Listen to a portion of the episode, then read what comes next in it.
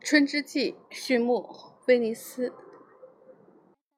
我矗立在威尼斯的叹息桥上，一边是宫殿，一边是囚牢。拜伦勋爵，一八一八年。威尼斯这座总督之城，文艺复兴的光辉之城，芜湖和光影之城，也是想象之城。它是永恒的精灵之城，是感觉，尤其是灵性之城。光怪陆离的威尼斯是理查德·瓦格纳找到创作《拷问生死》爱恋的歌剧《特里斯坦与伊索尔德》的灵感的地方，也是他于1882-83年二月辞别人世的地方。当时他就住在文德拉明·卡莱尔吉宫的一间可以远眺大运河的房间里。威尼斯也是谢尔盖·帕夫洛维奇。加吉列夫最喜爱的城市。一九二九年八月，他在利吉岛的德班大酒店黯然离世。瓦格纳试图把所有的艺术形式都融入自己气势磅礴的歌剧里，加吉列夫则想把他们都统一到自己富丽堂皇的芭蕾中，一个创造，另一个精心制作。两人都是他们时代的象征，他们都在威尼斯找到了灵感，最后又都死于威尼斯。一八七二年三月，加吉列夫出生于俄罗斯诺夫哥罗德省的一座兵营里。他的父亲是帝国禁卫军的军官，沙皇沙皇热忱而忠心的仆人。他在一八九零年十八岁的时候第一次来到威尼斯，当时是和他的表兄兼情人德米特里费洛索夫妇在一起。一九零九年，在度过首个伟大的巴黎演出季之后，他带着年轻的舞蹈演员波兰人瓦兹拉夫·尼任斯基去了那里。加杰列夫当时三十七岁，尼任斯基二十一岁。他们剧团经理人经理和他年轻的情人就住在德班大酒店。瓦兹拉夫经常去游泳和晒太阳，加杰列夫只是观看，他从来不当中游泳。两年后，也就是一九一一年，比加吉。加吉列夫小三岁，认为瓦格纳对自己年轻时敏感的性格影响最大，而且在1902年还以特里斯坦为主题写过一篇小说的托马斯曼，也住进了德班大酒店，并在不久后完成了《魂断威尼斯》。这部中篇小说讲的是一位来自慕尼黑的著名艺术家古斯拉古斯拉夫·阿申巴赫。他也不当众游泳，但他喜欢威尼斯这座最奇妙的城市。书中还说到另一个波兰男孩坦基奥·阿什巴赫，总是坐在沙滩上欣赏那位波兰少年。塔基奥对他来说就是完美的化身。就在欣赏演变成激情的时候，威尼斯遭遇到了亚细亚霍乱的侵袭，和加杰列夫一样。阿申巴赫也生在外省，生在西里西亚的一座小城，而且与加吉列夫相同，他的父亲也是国家公务员，具体来说是司法部门的一位高级官员，而且他的家族成员中有很多军官、法官和公职人员。阿申巴赫和加吉列夫一样，也住在利多岛的德巴旦酒店，在那些漫长的早晨，在海滩上。他总是直直地注视着那个少年，目不转睛，无所顾忌。傍晚时分，他就会不顾羞耻，跟在他后面，穿过城里死神也在那里游荡的狭小街道。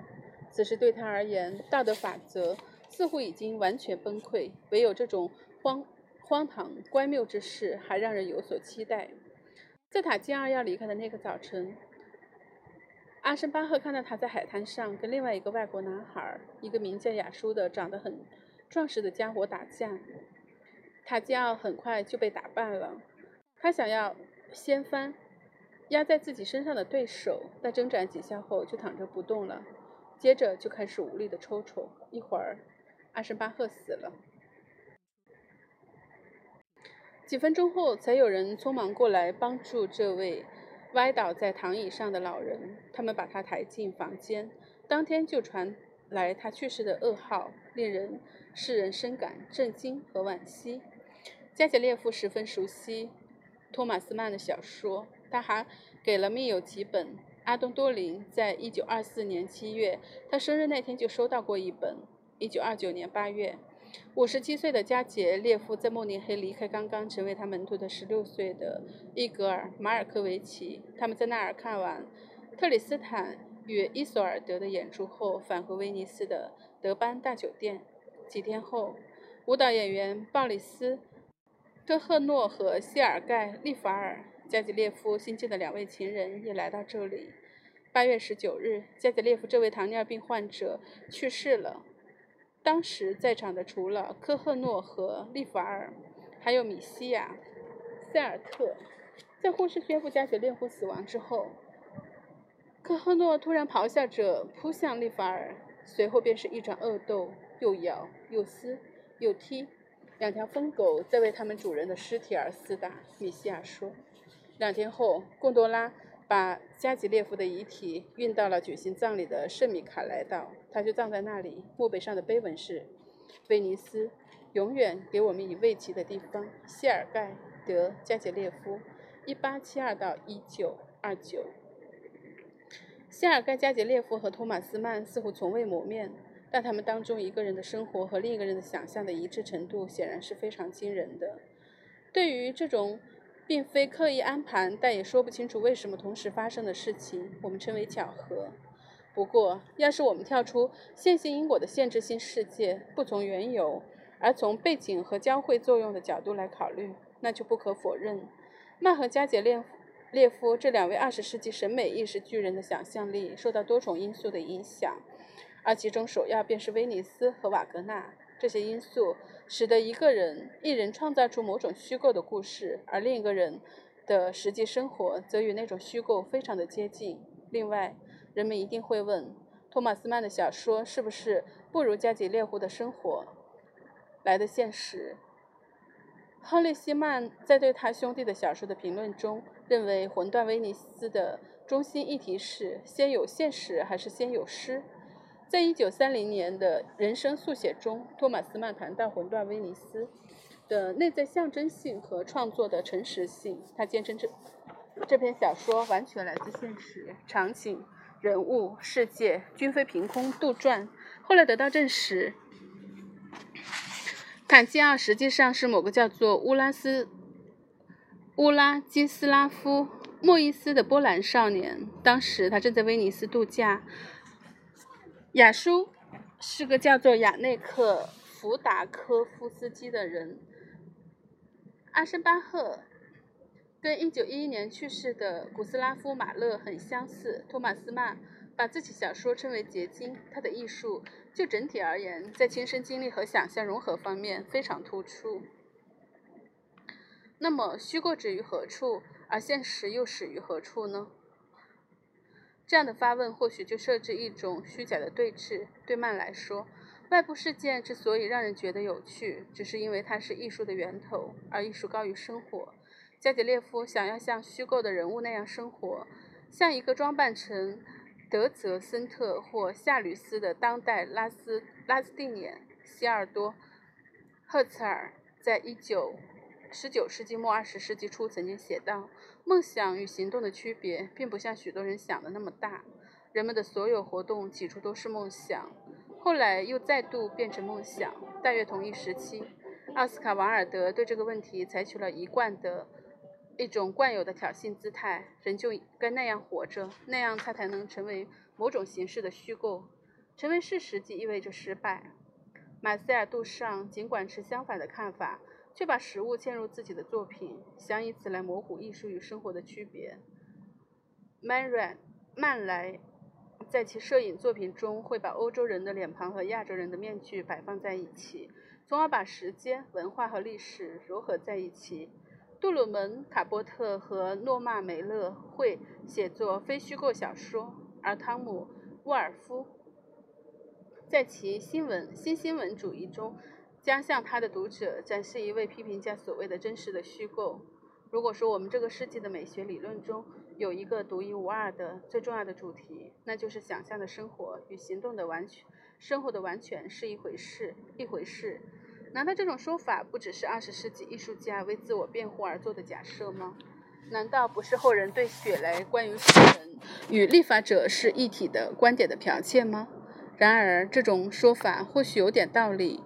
可能对于十八世纪的大部分时间和整个十九世纪来说，观念王国与行动世界和现社会现实的区别是比较明显的。当然，这两个领域被道德意识和社会准则分开了。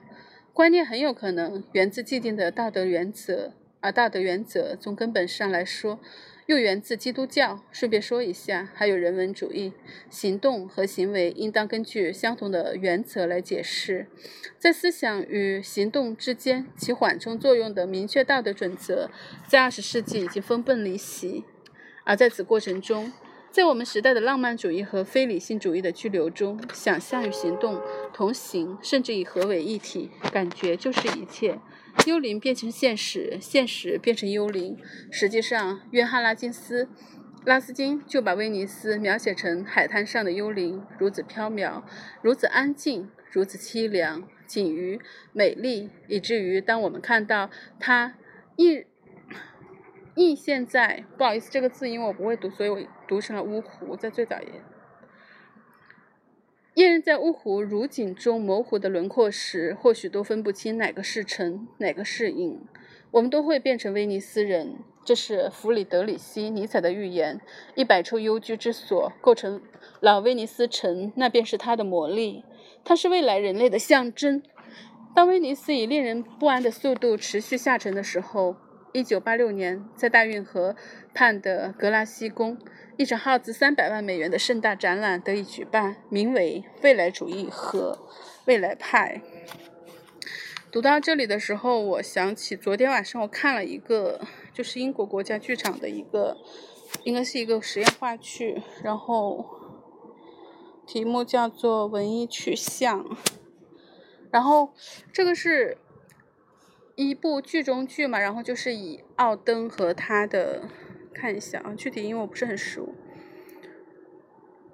就是诗人二登和作曲家布里顿之间，就是布里顿，然后就是他们相当于就是说他们在排演这种话剧，然后排演和和排演的这个过程又当成一个真正的话剧在展出，就是在他们在剧中剧排演这个话剧的时候，就是。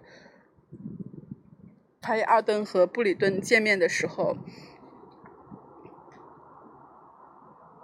然后比如说导演啊，很多人都缺席了，然后忘词儿，然后就是这种穿插，但是很生动。然后主要奥登和布里布里顿他们就是就一个为什就是布里顿和奥登就是他们可能很多年没见面了，然后布里顿。